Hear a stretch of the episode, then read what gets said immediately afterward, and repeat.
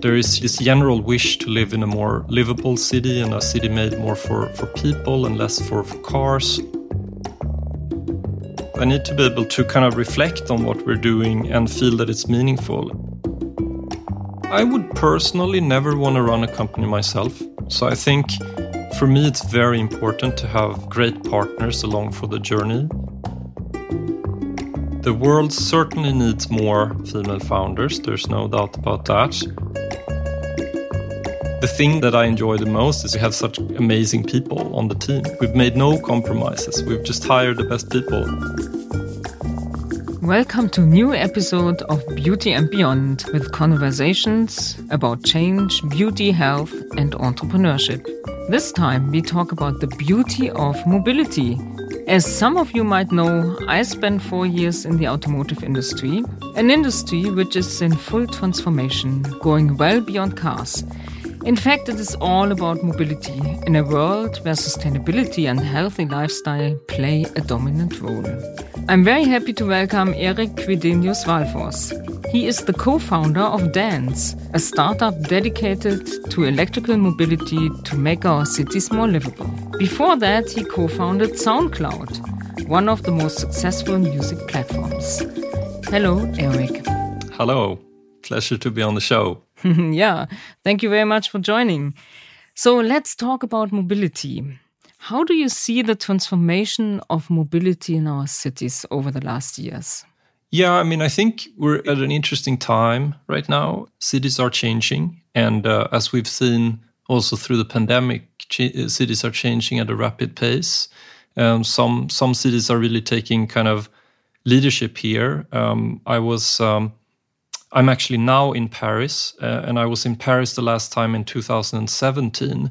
And then coming back here is just incredible to see the transformation that has occurred um, with the, the leadership of Anne Hidalgo. Um, the city has become, you know, a haven for bikes, really, and uh, and people using micromobility, electric, you know, light electric vehicles in in in many shapes and forms and that that's you know very inspiring i think for me to see that a city like paris which is obviously has existed for a long time can change so quickly um, uh, there's been a, a, lot of infrastructure built here in a short period of time um, and i think that's a big inspiration for us um, and and for me and i think just in terms of how cities need to change um, of course cars are now being electrified right so we're seeing more and more electric cars on the street but uh, but my view is that this is not enough, right? We also need other ways of getting around the cities, and we need you know smaller vehicles in the cities. We have issues with congestion, um, you know, noise, pollution, and safety in cities. Um, uh, and so, yeah, this mm -hmm. is I, I, this is the general direction I think. And did the pandemic in some way help uh, to to yeah to see this transformation happening faster? I think the interestingly, it's one of the positive side effects of the pandemic. It's really been a catalyst for for change here. So um, e-bikes were already, you know, and and other electric vehicles were already kind of on a great sort of trajectory before the pandemic. And then what happened during the pandemic is a lot of cities realized that uh, you know the best sort of socially distanced way to get around cities, the most scalable way is by using smaller vehicles.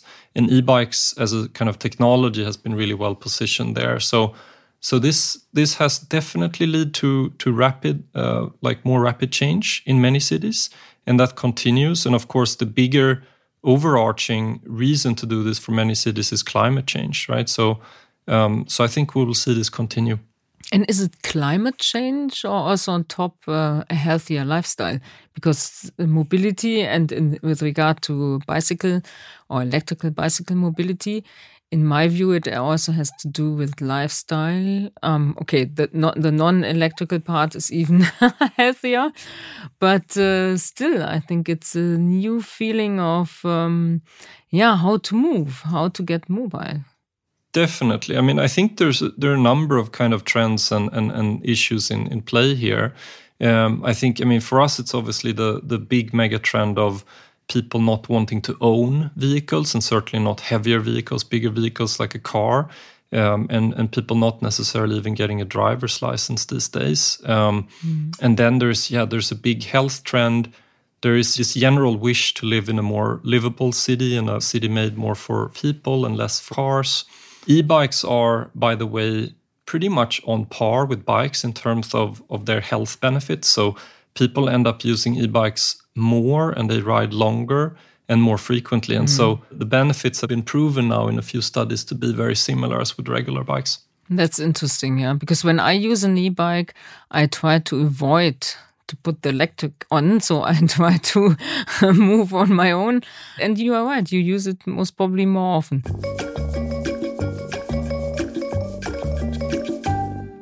But coming from SoundCloud to dance, it has all to do with music. Yeah? so you are kind of a music man. So what is dance all about and why is it called dance? Yeah.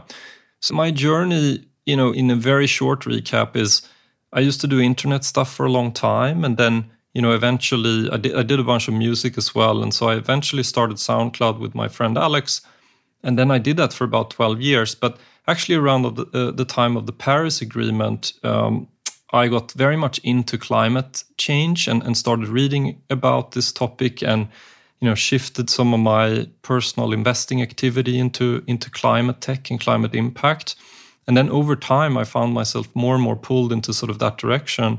And I ended up stepping down from SoundCloud early 2019. And then I spent uh, the better part of 2019 looking at what could be next. And my focus was climate tech only. So I you know, explored a bunch of different things, turned many stones. I met many people, and eventually found this uh, this you know the space of micromobility, which I had been interested in for a while, but sort of the specifically e-bikes, and then specifically had this idea of e-bike subscription.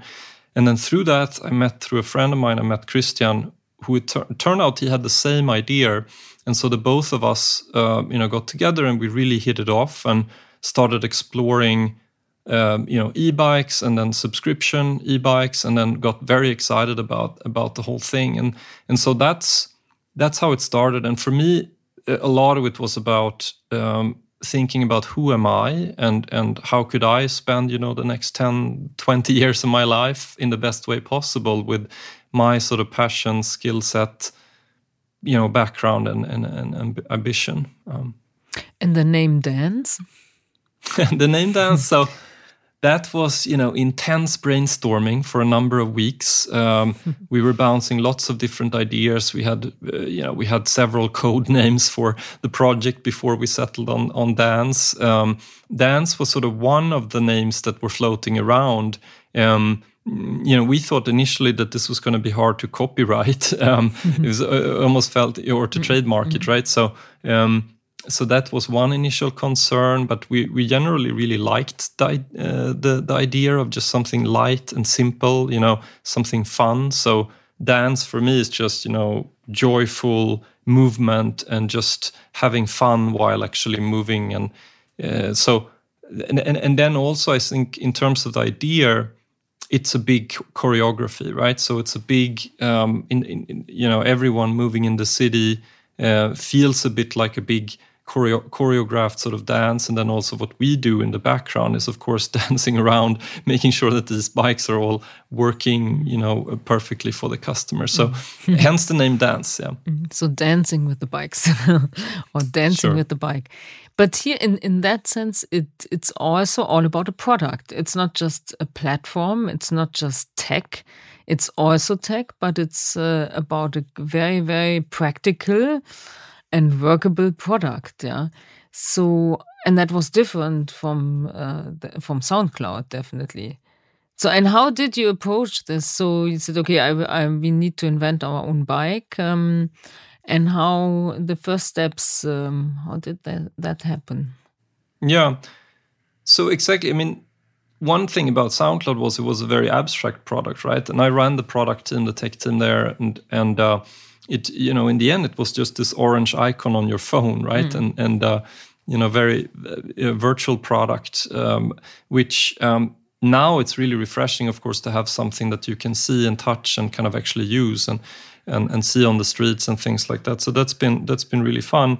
I think for me also when we looked at the space um, one of the things we realized fairly quickly was that there simply isn't a bike that you can get that is tailored for subscription. So there's a lot of activity in shared micromobility. So you have mm-hmm. all kinds of form factors, e-bikes, uh, you know, scooters, all kinds of things going on there. But they're generally very heavy, sort of heavy duty um, uh, vehicles designed to sustain the elements, to sustain vandalism and things like this. And so it's not a very nice vehicle to own yourself. Um, and then, of course, in in um, owned mobility, there are a lot of bikes being built there. But uh, what we realize is that you need to combine all of the technology, um, you know, like connectivity and sensors and um, and uh, thing, you know, thoughts around sustainability or longevity of the vehicles. Combine that from sharing with all of the benefits of an owned vehicle. So we ended up designing a new vehicle from scratch, and that's of course one of the things that got us excited. Is we can also reinvent the bike right? So we can can can think about what needs you know what does a bike need to be in in in the 2020s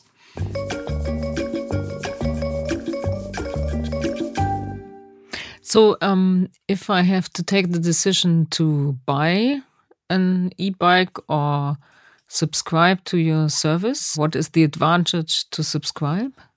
Yeah so i think you know, the original impulse here was a really simple one. It's the fact that e-bikes are sort of taking over all of bikes, especially for like urban mobility. Everything is eventually going to be pretty much electric bikes because they're just that much better. It's not only about them being faster and you know easier to get around. It's also the fact that it's an electric vehicle means you can put technology into the vehicle, safety features, etc. And so those those vehicles are kind of generally taking over. The issue is, of course, that if you're buying now an e-bike, it's an expensive purchase decision. So it's you know 2,500 euro or more, right? Can easily be 5,000 euro. So it's a big purchase decision. The market is quite fragmented. There's a lot of things out there, and it's a fast-moving market. So next year, you know, the batteries will be better, the technology will be better, and so there's this sense that if I buy something today, I'm not sure if it's going to be great, you know, next year because there's a faster pace of change.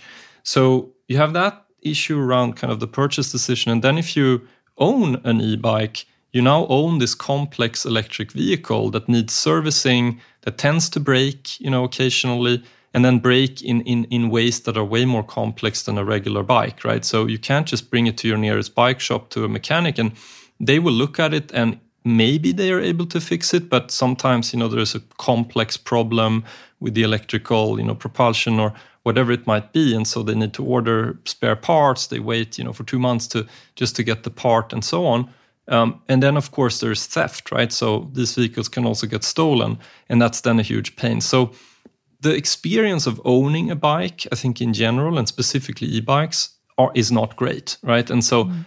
our idea was how can we address this? So, so what dance is is you know it's it's an e-bike subscription. You pay per month. You have full flexibility um, we deliver it to you, you know, anytime, any place. Um, you have an app.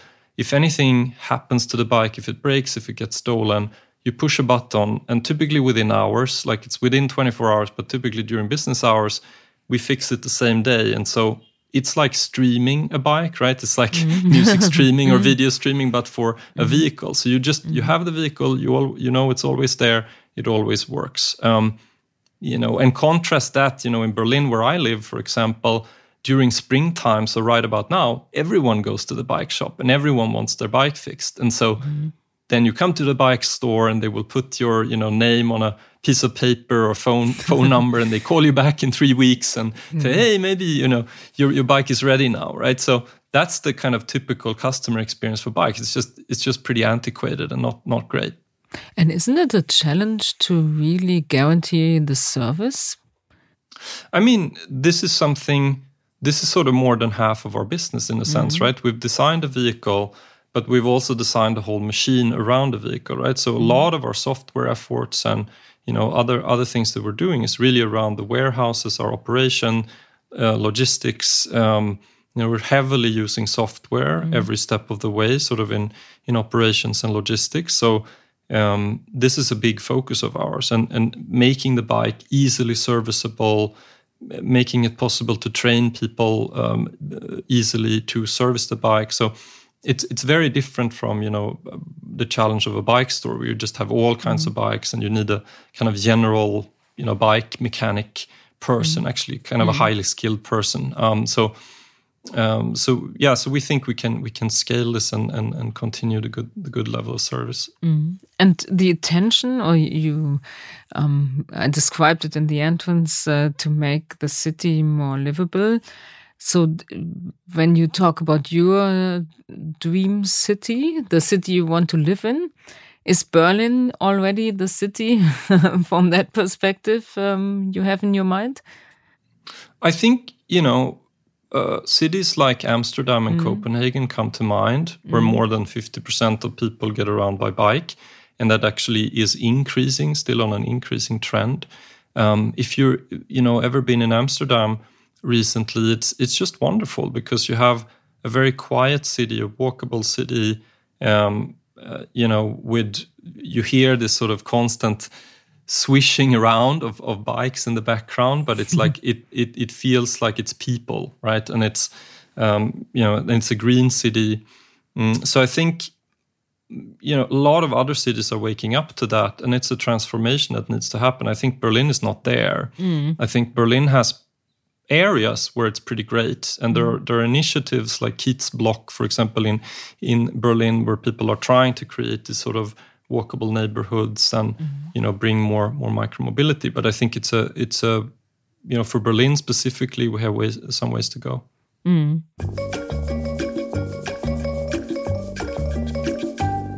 And when we talk about sustainability, uh, we talk about a conception of a city uh, with regard you you mentioned Copenhagen. So the the business model as such, besides um, the target to create um, a livable city.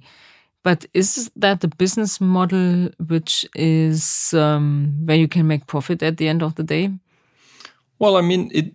So subscription businesses are very powerful businesses, mm -hmm. right? So we have this concept of recurring revenues. So just every month, if we serve our customers well, we get you know predictable monthly revenues. If you contrast that to someone selling bikes, you have to sell new bikes to new people sort of every season, and uh, and it's unpredictable. It's it's it's more, you know, you have more seasonal swings and you have more unpredictable in uh, unpredictability in the business. So if you can scale a subscription business, it's it's very powerful. We did it with with SoundCloud, and we have you know millions of people paying for mm. for SoundCloud, and and uh, that that's you know a great business if you can build one. It's it's very different from selling something and it's quite hard to do it well. I think people think of it oh yeah it's just you know recurring um, monthly billing but it's much more than that because you need to have this ongoing customer relationship. You know you need to get very mm. good at it um,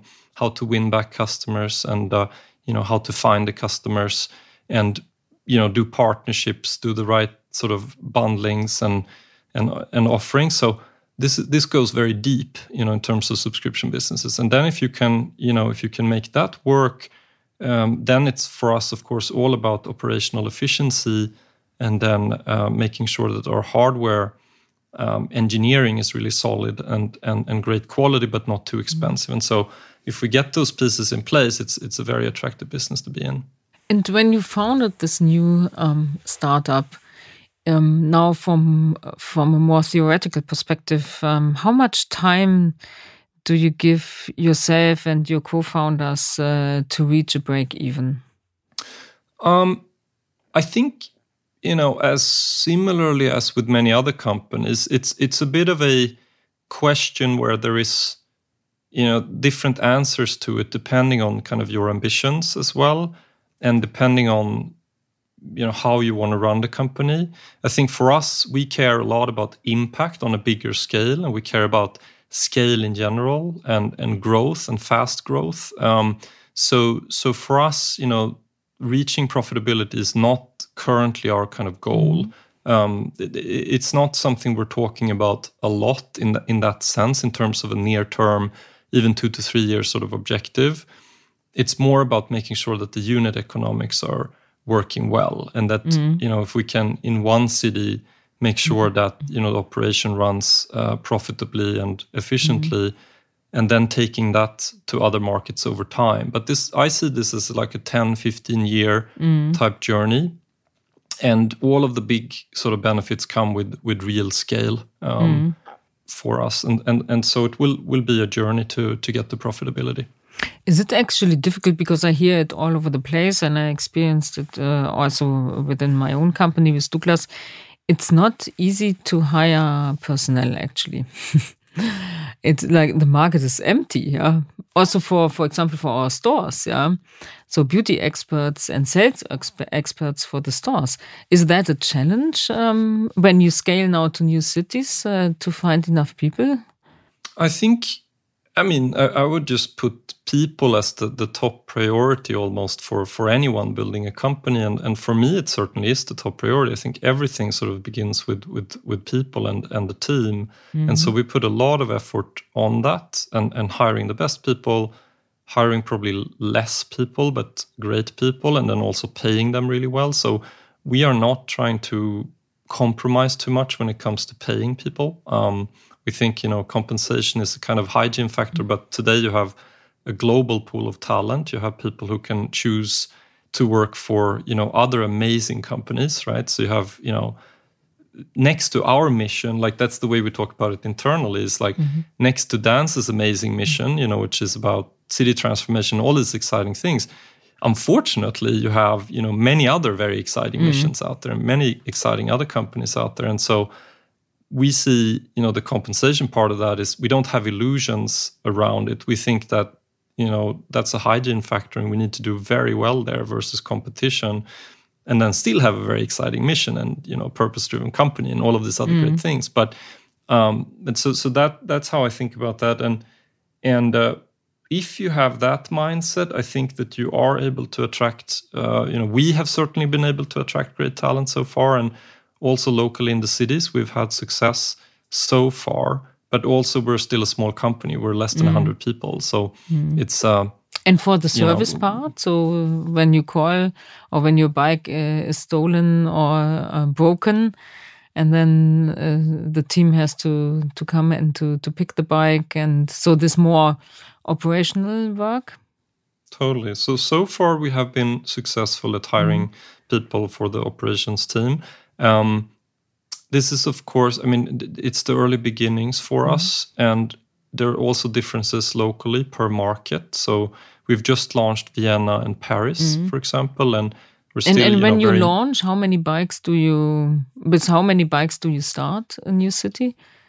We've started now with a couple of 100 mm-hmm. bikes in each of the cities, but we also have a steady stream of bikes coming into these locations over time. And yeah. Interesting, yeah.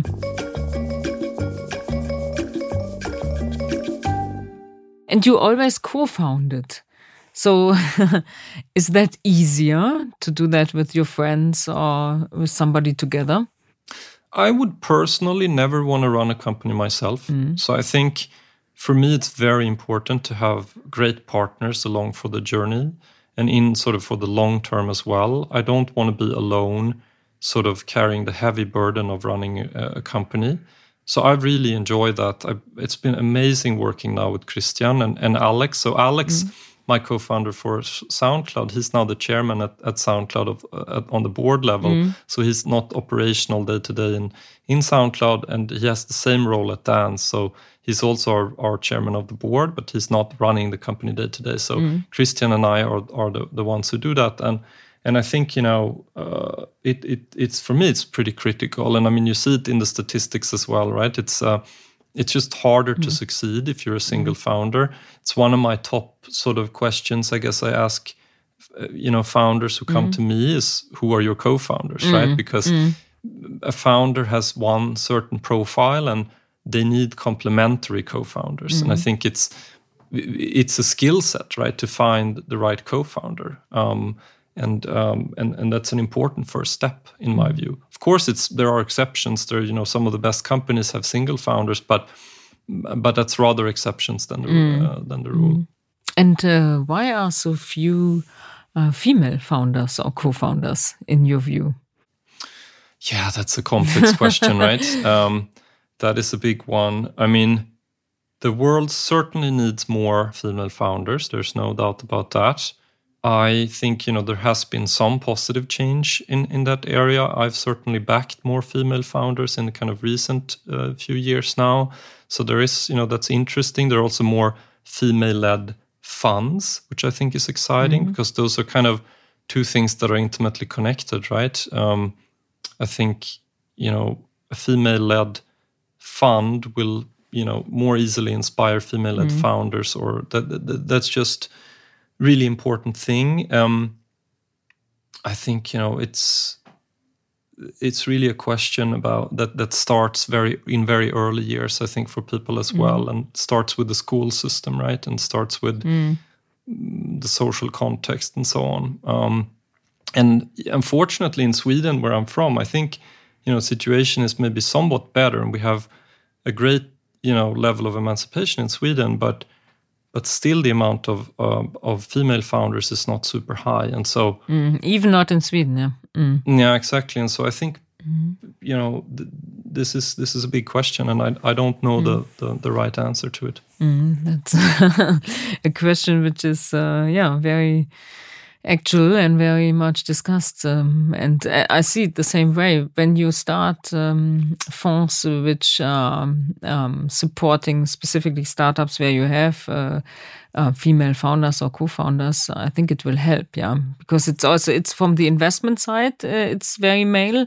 From the founder side, it's very male. So somehow you have to break the pattern. Yeah um, and to create new role models also from in the investor world, in the venture world, but also in the founder uh, world, in my view. Yeah. I agree, and I think mm. the role models part is is is missing, and I, mm. I, can I can share a tip of a of a podcast called Role Models. Uh, it's done mm. by a friend of mine who who I used to mm. work with at, at SoundCloud. David Noel and um, yeah, I was in that podcast too. Yeah, yeah, that's great. Yeah, yeah, yeah, yeah, yeah, and it's a, it's a great podcast. Yeah, I have to say. Yeah. Great people, yeah.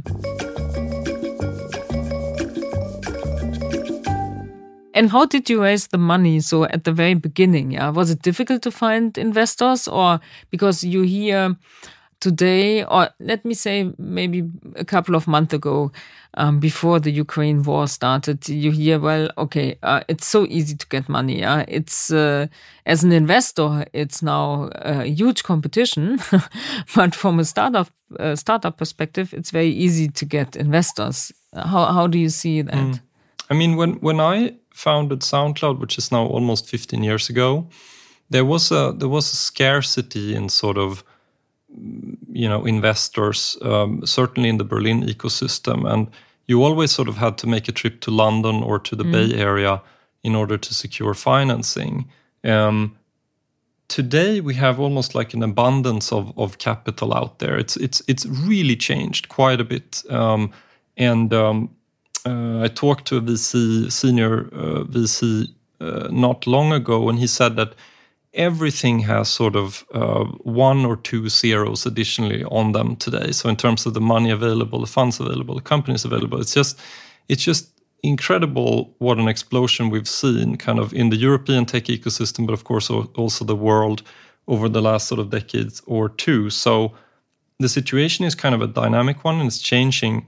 And I would say that yes, it's quite easy to secure early stage financing these days. Um, it gets a little bit more tricky once you get to the later stages, and certainly in Europe, mm. we have a little bit of a gap there. So there's less availability of capital, sort of when you get to the, you know, 50 plus million type um, region. But um, but for early stage, I think it's changed and it's become incredibly founder friendly. I see more and mm. more people also doing just safe notes, right? So convertible mm. notes, and you know the valuations are are really high, and so it the, the, tables have turned in many ways. Um, mm-hmm. And I think that's a great thing. You know, I, uh, I think that's wonderful for for entrepreneurship and you know for the ecosystem. And how do you create now the brand awareness? So, what kind of advertising do you or, or advertising measures do you do you use for dance? Yeah, I mean it's a very good question. Again, I think um, we are we are trying a ton of different things. And I think the name of the game for me is really iteration, you know, iterating and learning. So can we have a very data rich environment internally? Can we have, you know, faster cycles internally um, and, and and look at data and have a discussion about it and and then act on it. Uh, so I think that's an important part of it, uh, regardless of you know what kind of data it is. Right? Sometimes mm-hmm. you just have some anecdotes and you just talk mm-hmm. to some customers, mm-hmm. or you you know you can you can get data in any kind of way, but um, but some data or some sort of evidence is better than nothing. Um, and we are we are right now testing a lot of different things, ranging from different you know versions of online marketing, of course, mm-hmm. to to product led growth. We're doing work on like the referral scheme internally, so you can can refer the product. We look testing different incentive incentives for that. Um, we are also doing traditional advertising, like uh, out of home advertising mm-hmm. in cities and things like that. So testing that. Um, and um, and video. We're also doing influencer marketing, so talking to mm. influencers. One of the things that that we did was with the companies we we got a lot of individuals on board as investors in in dance, and and that's something we actually spent a lot of time on. And the way we did that was we just got people engaged as financial investors. So we didn't have any sort of sweat equity deals or anything like that where people are supposed to do mm. things for us. We just want people who are value aligned, who believe in what we're doing. And then in some cases they've been able to help us, right? And so mm. that's been, you know, another another thing we've been doing. But frankly, it's you know, it's a lot of blocking blocking and tackling right now and just mm. sort of you know A B testing and learning and uh, yeah, getting the data and PR because uh, I think PR was very decisive for your startup. I, uh, yeah. uh, in, not in the classical PR, but more in the corporate PR. So to talk about your your startup, yeah, was I think quite decisive, yeah, to attract uh, different target groups. And I think the business target group is an is a very interesting target group for you because uh, they are all interested in e-bikes.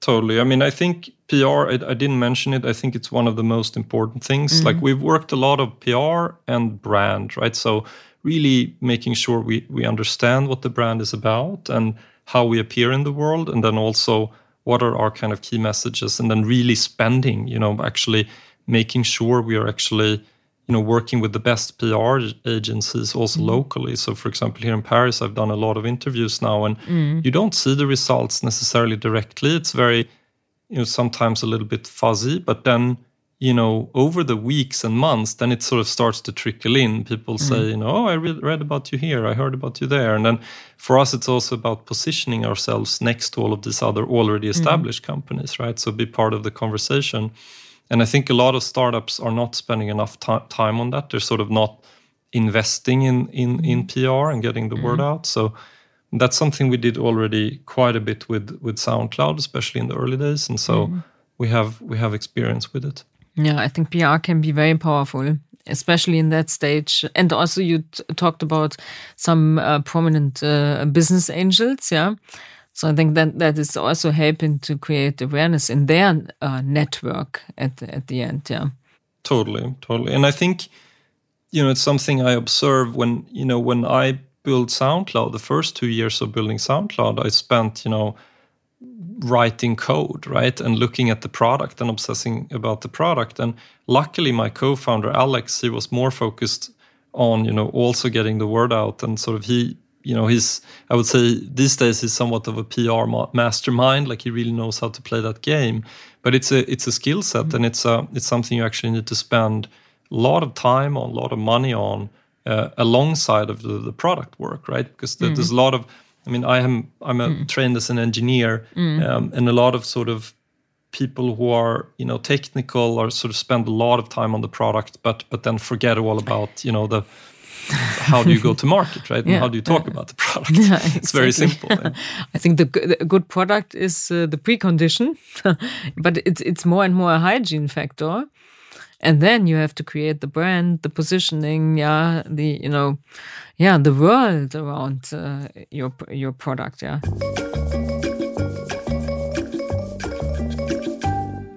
How long did it take from the idea to the first product?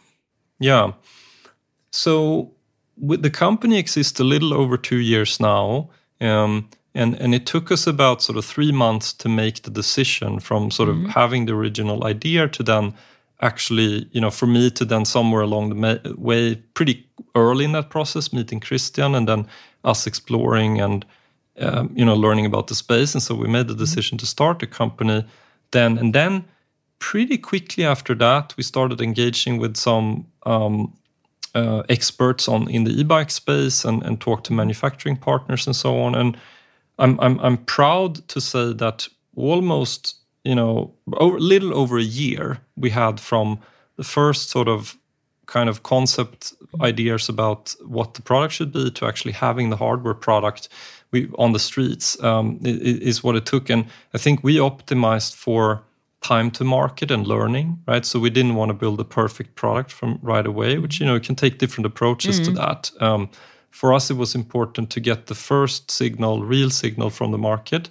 and and then you know allow ourselves more time for the next iterations. Um, so so yeah it, it, it took a little over a year to to have everything kind of ready and built. And did you do any market research? So did you test the concept the idea or or not at all? Or the bike in parallel to developing our own product, um, we took which took call it 14 months in total um, uh, from from beginning to end. Um, we had a pilot running, so we had hundreds of customers on other bikes. So we mm-hmm. we bought hundreds of mm-hmm, bikes mm-hmm. and we mm-hmm. tested with live customers in Berlin. So we had a okay. kind of under the radar pilot with about 200 yeah, uh, customers uh, and we talked to them constantly. So we talked, okay. you know, every every week. We even have, you know, people who we hired who were just interviewing and kind of cataloging the feedback really. And so that was then feeding into the design process, and, and that's how we were able to create something that we think is a really good, um, you know, version one essentially of the product, um, and also of course all of the software along with it. Uh, but we also know that you know this is just the first version, right? This is mm-hmm. one of the nice things about being a subscription services, we can iterate on both kind of the the software and the hardware uh, aspects of it, mm-hmm. and so mm-hmm. we can just you know seed seed new products into the uh, into the customer base. Mm-hmm. And how do you see competition? Because there are some similar models uh, actually. Is it now a race in terms of expanding and scaling very fastly to be first uh, in new cities, or are you quite uh, comfortable um, with regard to competition?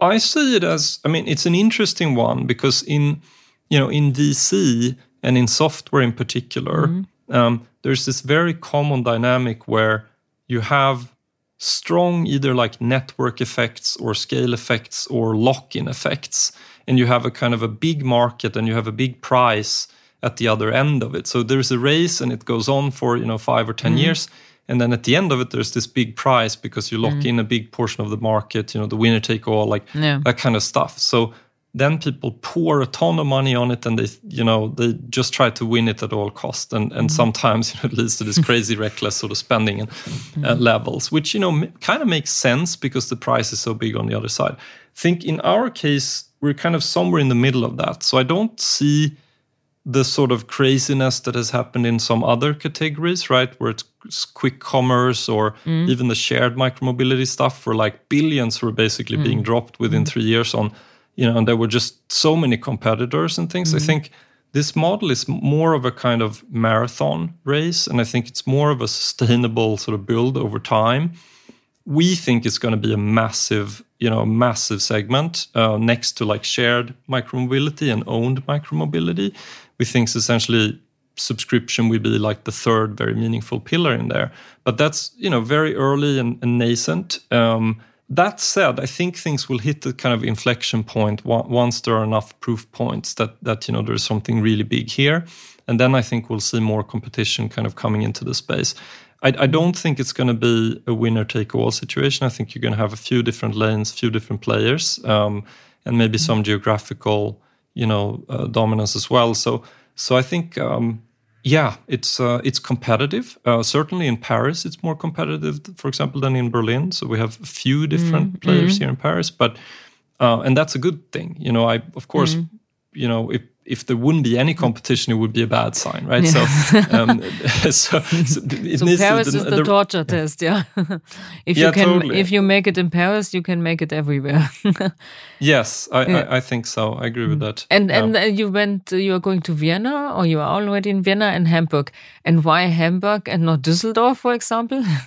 So we we launched in Berlin originally, and then recently launched in in Hamburg and Munich in Germany, mm. and then very recently launched in Vienna and Paris as well. So we now are officially a kind of a global platform mm. across several countries, mm. um, and uh, we want to focus on you know trend-setting cities, bigger cities, uh, cities with the right trajectory in terms of um, micromobility Hamburg is, of course, mm. sort of the probably arguably second biggest, you know, most important market in in Germany. Um, my co-founder Christian is based in Hamburg, um, mm. so we have, you know, we have great network in Hamburg. We think it's an important market, and we wanted to go a little bit deeper on Germany versus just doing, you know, one city. Berlin mm. is also a very special place, right? Because the, you know, the um, uh, the GDP per capita or like the propensity to pay basically mm-hmm. in Berlin is fairly low compared to to Hamburg, Munich, even Vienna and Paris, right? So, um, so you know, for a more premium product like dance, it's it's the question how big is the market in in in Berlin, right? Mm-hmm. So far, things are going very well. Um, but uh, but it remains to be seen, you know, which mm-hmm. which city is the best. And and I think for us, the the approach we took was we want to go to a few sort of trend-setting, great you know markets, not too many too mm-hmm. soon mm. and not too few. We want to be somewhere in the middle so we can test and see, you know, what type of city makes sense and and, and how can we be successful. Mm.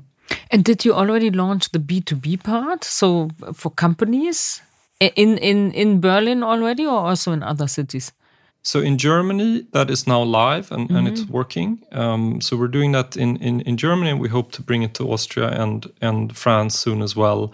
We're seeing a lot of interest uh, mm-hmm. uh, in that. It, it's very early, um, but but it means that you as an employer can bring dance mm-hmm. to your employees as a, as a customer or as an employee benefit, um, either as a fully you know subsidized um, mm-hmm. offer by the company or something that is a kind of a, a, a pre-tax benefit for the employee. Um, so it ends up being cheaper. Um, I think that's a very exciting, you know, way for us to grow. Um, and but it's very early. We just launched mm. like a couple of weeks ago. Early stage, yeah. and the biggest challenge you have now. So what keeps you up uh, to, uh, in the night during the night? So in in the phase you are now. Yeah, I mean, I think the thing that has kept us up at night for the last two years have been the kind of global exceptional state of kind of electronics supply chains and, mm, and, okay. and bike yeah. supply chains and mm. and global logistics. So that's been and, and continues to be a challenge. Mm. Um, so so we're watching that very carefully. We're trying to you know have backups and then backups to the backups of our you know supply chains. So mm, so that's like we put a lot of attention on that.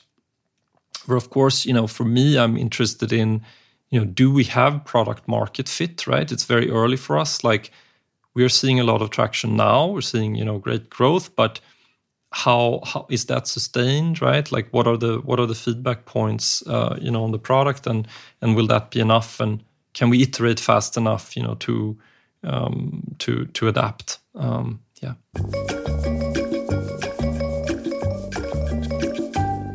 I suppose you are kind of a role model in the startup scene because you founded already very successfully. Yeah, you exited very successfully. Now the next, um, the next startup uh, you founded.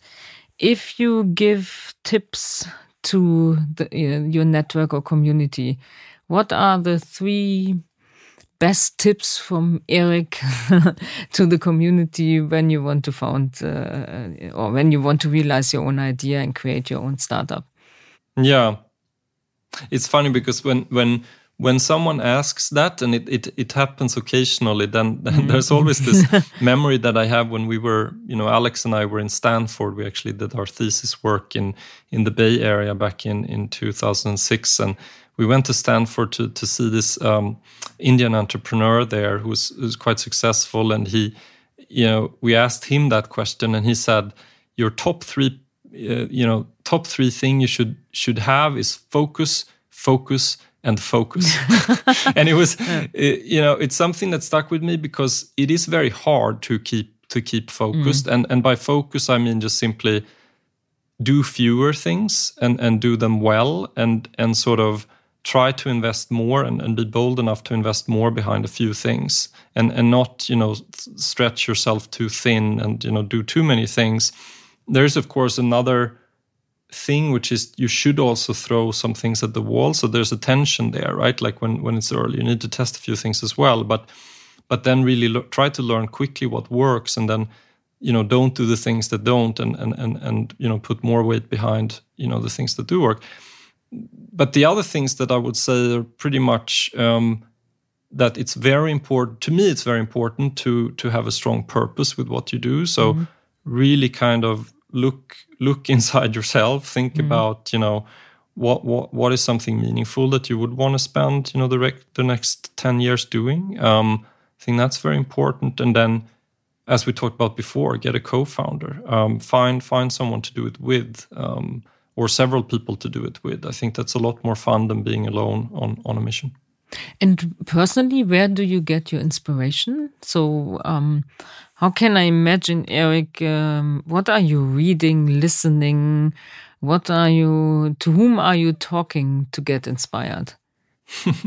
yeah, I mean, 2019, right, when I had my sabbatical, was was a tough year, you know, in many ways, mm -hmm. because I, you know, what I realized when I soon after I had left, you know, I came at some point was sitting I actually went road biking in Mallorca, and so I spent you know a week sort of just road biking. And after that, um, um, I I had some friends who were running a small co-working space in in in uh, Palma, and so I came into the co-working space, and they gave me a desk, and you know I had my laptop. I pull up my laptop, I opened it, and I realized that it's only me and my laptop again after you know 12, 13, 14 mm. years. Mm you know having hundreds of people in in my organization and, and it was a very odd feeling um, of being sort of completely alone essentially unemployed right mm. and, and and sort of completely without a mission so in some ways it was it was a little bit desperate at times there in, in 2019 because i was just turning stones trying to find you know the next thing and it's hard right mm. it's very mm. hard to to find an original idea uh, you know that that isn't you know crazy enough that you know you actually think it can be done and where you match as a as a person as well that you you know mm-hmm. will, will want to do so i try to be you know to, to find a kind of formula of how to to discover that and i i did a few workshops with with people as well so just you know interesting people who i met sort of along the way and we just mm-hmm. explored mm-hmm. quite quite broadly i did long walks um mm-hmm. you know but but but the truth is that my I guess when it comes to reading and listening and watching things, and um, it's it's very eclectic for me. Like I've, you know, uh, I couldn't I couldn't say that I'm very deep on, you know, this particular category. It's it's a very mm. it's a very eclectic if you look at my you know my library or mm. um, yeah. And how did your wife accompany in this period between SoundCloud and dance? Yeah, so my wife Sophie, she also runs a company, so she's an entrepreneur. She's mm-hmm. been doing that for for a long time as well, um, and she understands, right? So she has has a lot of empathy for that. She also is on her mm. second company, and um, um, and she gave me a lot of freedom to to go and explore and go go and travel. And I think I really uh, you know appreciated that a lot um, she had a lot of discussions with me you know where at some point she was saying like now you really have to find something like this doesn't work anymore you know you kind of you know you're just uh, you're sounding desperate so it was it was there were definitely a few moments like that where like mm. you know you have you wonder sort of like will i will i ever find something right um, but uh, but my advice would be turn mm. stones right mm. it's sort of how this happened like you know one like I met someone in summer and we talked about solar panels and solar mm. deployment. um, and then I went to this design symposium in Stockholm and it was super boring and I ended up leaving it early and texted my friend we went on a 5 hour walk through Stockholm that was you know this long epic walk and at some point he turned around and, you know we were talking about renting versus owning things. Um, you know, we were talking about this hypothetical: could you rent a toaster, for example, all kinds of weird mm. appliances, right? And then he turns around and said, "Couldn't you rent an e-bike?" And then mm. you know my first response was like, yeah, but that's so obvious someone is already doing it, right? and then and then I made a little note, and then we sort of we sort of continued talking, but it, then I you know started looking at it, and then the funny thing was that I met this guy again, kind of randomly, who was talking uh, with about solar panels, and then he told me that there is this other person who told me very recently that he's exploring something very similar and then we met you know and it, and it, it felt like this very long shot thing that mm-hmm. you wouldn't you know m- maybe some people would just wouldn't follow up on it but but i did um, and i think mm-hmm. I've had that experience oftentimes where like you do you turn this one more stone or you go mm. one extra step and mm-hmm. there all of a sudden the answer you know lies right where um, it's this you know woody allen quote right like half of success is showing up right it's just yeah show up, right? yeah, yeah, yeah. It's like uh, 95% is execution and 5% strategy. it sure. goes a bit into the same direction, as you say, turning the stones, turning the stones. And is once you found it, isn't it then also all about resilience and keep keep on focusing yeah you said it focus focus focus but uh, then just execute and uh, a B testing all the time, but but keep keep the track, yeah. Yes, I mean there's definitely a lot of uh, persistence involved mm. for sure with with anything or with any company. Um, and that to me again it brings me back to the mission right i need to be able to kind of reflect on what we're doing and feel that it's meaningful and if i feel it isn't meaningful then you know or if you feel that i think you should think about you know mm. whether mm. how much longer are you going to do it right and i think you need to be honest to yourself about that so so that's the key thing um, and but if i have that strong purpose i can run for a very long time yeah, so that's sort of and i really enjoy it you know mm. it's sort of mm. the thing that i enjoy the mm. most is just we have such amazing people on the team right we've made no compromises we've just hired the best people and mm. they're amazing people and just fun to work with them right so this is um, yeah. yeah, thanks a lot for those insights. I think it's very valuable to all the listeners.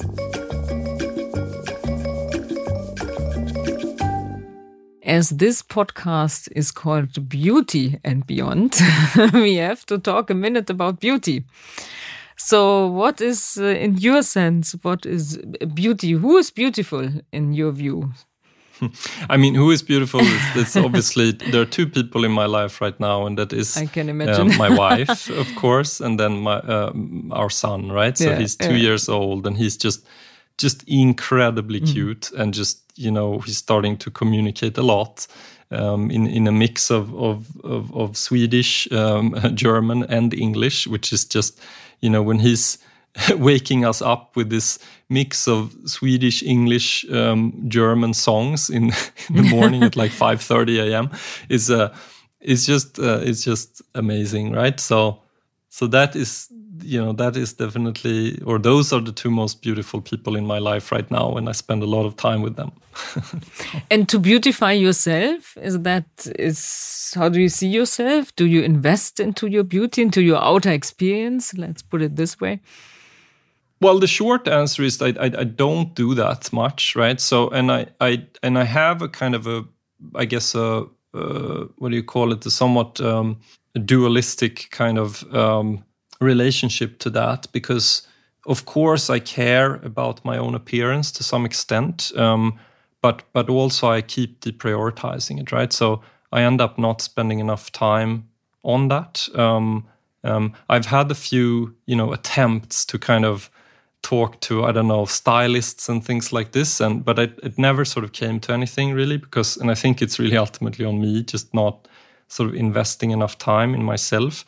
That said, I mean I'm someone who likes beauty generally in the world. Like I think you know increasingly nature for me, and of mm-hmm. course then architecture, design, and music and the arts like it's all very important things to me and yeah and i keep you know now i'm in paris right and i'm i'm you know walking the streets of paris and it's just the city of where where, where so fashion. many people are very stylish mm, right and then mm, they mm. just have this amazing sort of aura around them which you know I'm more of a uniform kind of person. I just have, you know, certain few few sort of garments and I wear them sort of all the time, which you know, in some part of it, part of me wants to break away from that, but part of me is just accepting that. so my, maybe my we can help you to, to break away. sure. I'm sure, sure we have enough in our assortment to help you. yeah. And uh, yeah, so Eric, thank you very much. I think it was great insights uh, for all who maybe think about founding a company, realizing uh, own ideas, uh, jumping into the cold water. You know, it's easily said. Um, I spent my whole career in very big companies. Yeah, also Douglas is quite uh, quite a big company and um, but I I'm very interested in that uh, in the startup um, scene and also now um, doing the first steps as investor as business angel investor. And there are so many great ideas out there. And I have to say, I was, uh, from the first moment on, I was intrigued by your business idea, by your concept, and, um, and by the bike. And hopefully, um, soon I will give you the live feedback how the, the ride on the bike is. So, uh, congratulations. I think you bring something to uh, a livable, to make a city more livable it's in the mega trend of uh, healthy lifestyle, of sustainability, of yeah, of making our cities again um, a great place uh, to live and to work as well. We are also thinking a lot about uh, the cities because of retailing, because of our stores, yeah. And stores are only a part of the city. And somehow we have to make the cities or we have to transform the cities that people are going back also to the cities yeah, and feel at ease and enjoy and experience things in the cities. Yeah. And, um, and that's why uh, Dance and Douglas has a lot in common. Yeah. if you look at the, at the, at the customer we serve. Yeah. Definitely. Yeah. Lot, lot, lots to think about there. Yeah. So I wish you all the best uh, for dance. Um, great expansion, a lot of fun with you and your team. And then uh, see you soon on the bike. Thank you. It was a pleasure to be on the podcast. Yeah, yeah. really enjoyed it. All the best. Bye bye. Ciao. Bye.